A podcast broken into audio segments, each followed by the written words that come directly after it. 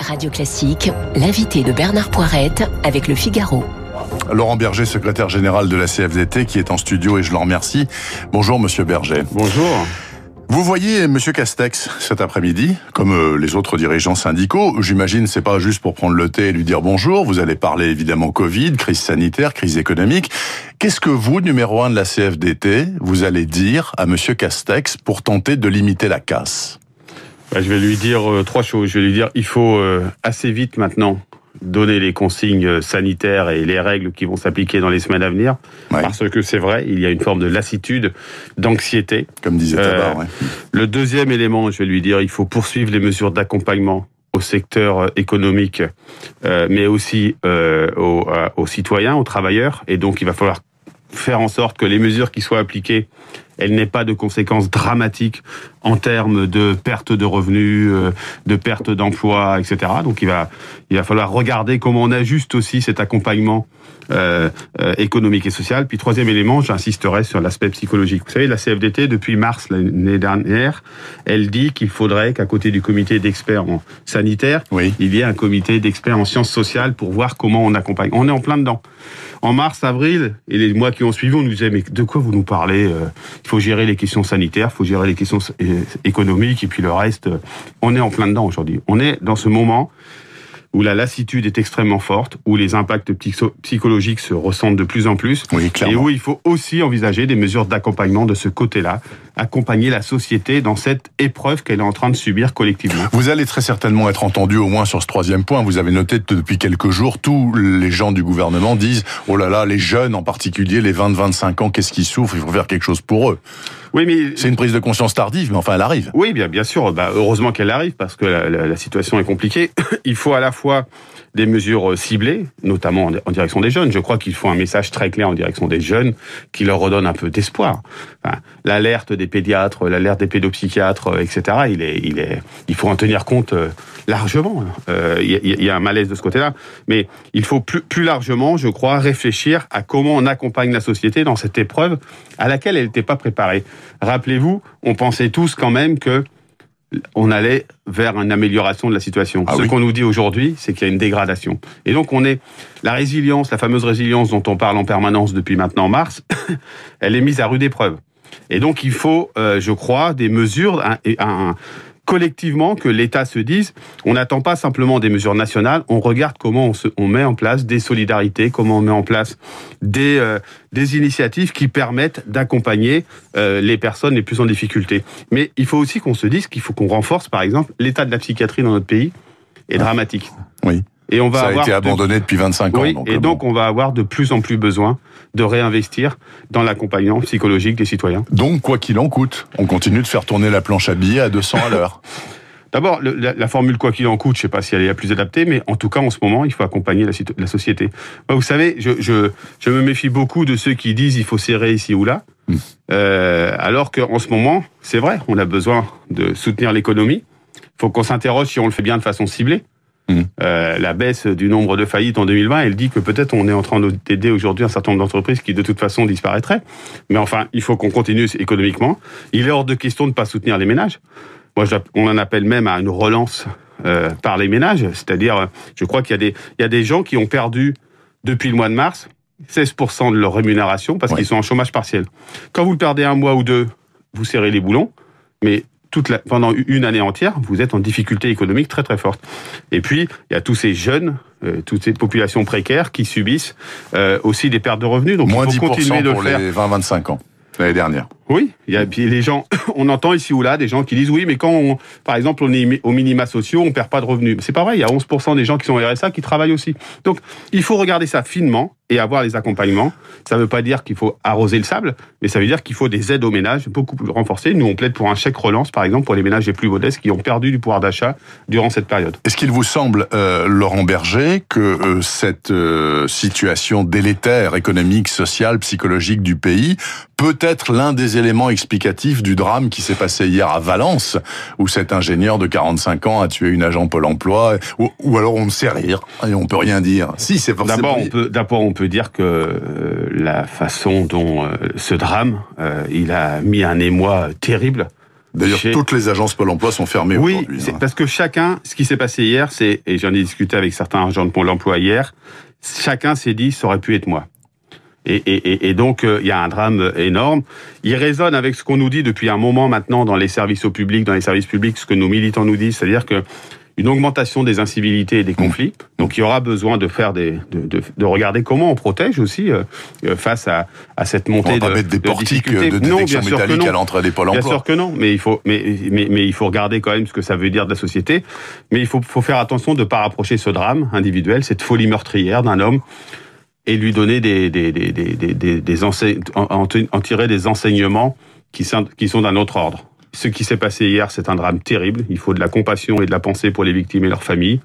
Euh, et puis, il faut se dire que oui, il y a soit c'est c'est un acte isolé, soit ça dit des choses d'une société qui dérive. Euh, mais je crois qu'il faut. Moi, je me fais attention quand même à pas se servir d'un fait divers dramatique pour essayer de donner des enseignements sur tout le reste. Laurent Par Berger. contre, il faut qu'on on apaise la société. Et je crois que la démarche qui est engagée de concerter, il faut que le Parlement ait plus de rôle dans, dans, les décisions qui sont, soient prises, les partenaires sociaux, les collectivités territoriales, parce qu'autrement, on va aller vers une montée de la conflictualité qui va être délétère. Justement, euh, quel que soit ce qui sera annoncé par l'exécutif, ça devra être tamponné la semaine prochaine par le, par euh, le Parlement. Il y aura un débat hein, à l'Assemblée nationale avec un vote. Euh, ça vous semble impératif, ça? Oui, c'est pas ça, ça, ça, un, non, défaut d'efficacité Mais non, enfin le Parlement c'est la représentation du peuple. On fera pas cette, on passera pas cette épreuve, épreuve collective sans la porter collectivement. Le Parlement est le lieu adéquat pour la porter collectivement et pour prendre les décisions. Je crois même que euh, la gestion en continu de ces crises, elle incombe évidemment au gouvernement, mais qu'il est de bon ton il aurait été même de bon ton que sur un certain nombre de moments, le Parlement soit davantage associé. Donc je crois que c'est nécessaire. Il ne faut pas que ça retarde, donc il faut que tout le monde soit mobilisé, euh, quel que soit le jour, euh, pour euh, prendre les décisions. Mais c'est normal que le Parlement soit associé aux décisions qui soient prises. Euh, Laurent Berger, dans ce contexte, euh, quid des, des, des, grandes réformes souhaitées par le président Macron? Je pense à la réforme, par exemple, de l'assurance chômage ou la retraite à points. Euh, on met tout ça sous le tapis, on verra plus tard, après 2022 Ou est-ce que ça, il faut quand même traiter ça aussi? Mais vous savez, quand, quand une maison s'effondre, on commence pas à regarder, euh, euh, à regarder euh, comment se passe l'aménagement intérieur. On met des étés. Bien, bien sûr. Et c'est la situation dans laquelle on est. Donc, il n'y a pas de honte à dire qu'il y a un certain nombre de réformes, qu'on soit pour ou contre d'ailleurs, qui soient mises de côté parce que l'urgence n'est pas celle-là.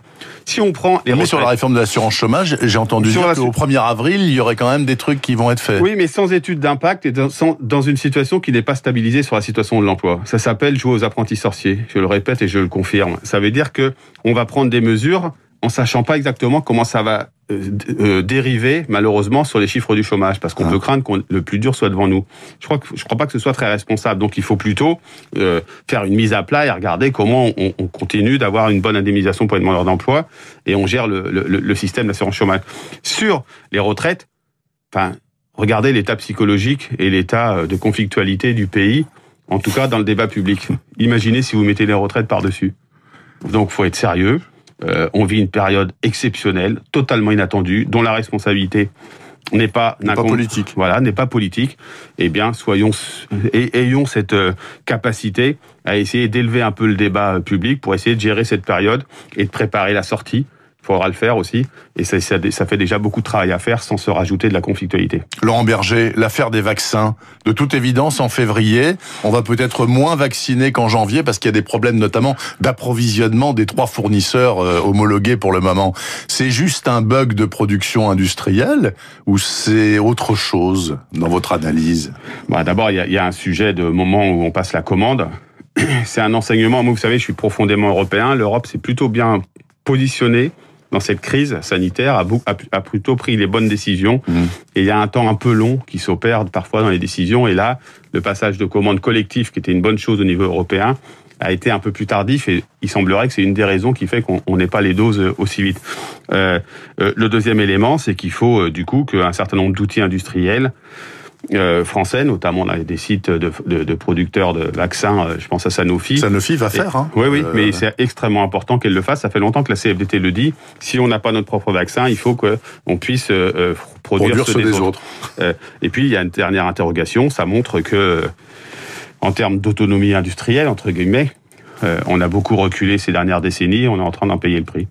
Et justement, à propos de recul industriel, j'imagine que vous avez une analyse à la CFDT sur le fait que finalement les chantiers de l'Atlantique seront pas rachetés par l'italien Fincantieri. Alors, il y a des tas de gens qui disent c'est formidable, c'est formidable, d'autant que le français a 10 ans de commande devant lui, même s'il n'y a pas un bateau qui est en construction pour cause de Covid. Mais au final, c'est bien ou c'est pas bien? C'est une bonne chose. Euh, c'est bien que soit pas racheté. Je connais très bien cette situation, je suis nazérien, je, connais très bien cette situation. C'est une, bonne chose pour une raison simple, c'est que d'abord, euh, le Fincantieri n'avait pas envoyé ce que la Commission européenne demandait. Et deuxièmement, Thierry, disons-le, euh, continuait de travailler avec euh, les industriels chinois. Euh, et donc, il n'y avait pas, il n'était pas question qu'un certain nombre de savoir-faire, de compétences, de, de, de, oui, de compétences nazariennes sur le site des chantiers puissent filer à Shanghai. Alors, filer à Shanghai, alors que c'est un secteur stratégique pour la construction navale civile, mais aussi la construction navale militaire. Et alors, une dernière question tout de même, Laurent Berger, par rapport à ce que vous allez vivre cet après-midi, donc à Matignon, à 15h30, je crois. Hein. Euh, vous y allez tous ensemble? C'est une visioconférence. Ah d'accord, ok.